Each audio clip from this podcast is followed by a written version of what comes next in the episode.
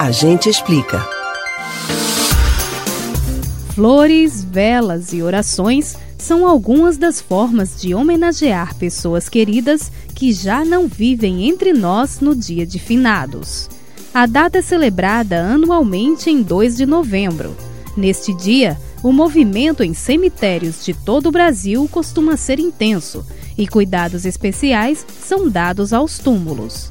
Mas você sabe a origem desse feriado? A gente explica. É comum a diversas culturas ao redor do mundo e ao longo da história dar uma atenção especial aos mortos. Sejam monumentos como as majestosas pirâmides do Egito, procedimentos de mumificação, cerimônias de cremação ou simplesmente enterros, é percebido o cuidado com os que já se foram. Em vários países ocidentais, o dia 2 de novembro é tido como um momento para homenagear quem já morreu. No Brasil, a data, que já era tradicional, se tornou feriado oficialmente em 2002, pela Lei 10.607. A escolha do 2 de novembro foi feita muito antes de a América ser descoberta e de o Brasil constituir um país.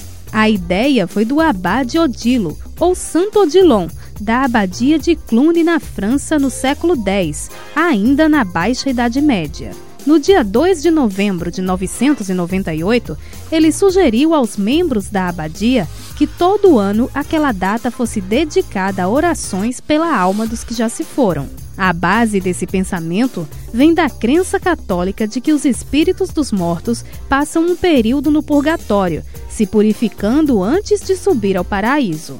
Nessa fase, é importante que os vivos peçam aos santos e mediadores divinos pela misericórdia e salvação dessas almas. A prática se popularizou na Europa entre os séculos 10 e 15 e era chamada de Dia de Todas as Almas. Mas o costume dos cristãos de rezarem pelos mortos já existia desde o século I.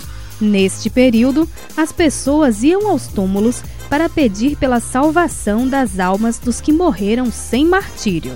A partir do século IV, as missas católicas passaram a ter um momento chamado Memória dos Mortos. Voltando ao dia de finados, a data vem logo depois do Dia de Todos os Santos, comemorado em 1 de novembro. A ocasião, por sua vez, é quando se reza por aqueles que morreram em estado de graça, com os pecados perdoados. Aí, estão inclusos santos e mártires conhecidos e não conhecidos, canonizados oficialmente e os não canonizados. Você pode ouvir novamente o conteúdo desse ou outros A Gente Explica no site da Rádio Jornal ou nos principais aplicativos de podcast: Spotify, Deezer, Google e Apple Podcasts. Betânia Ribeiro para o Rádio Livre.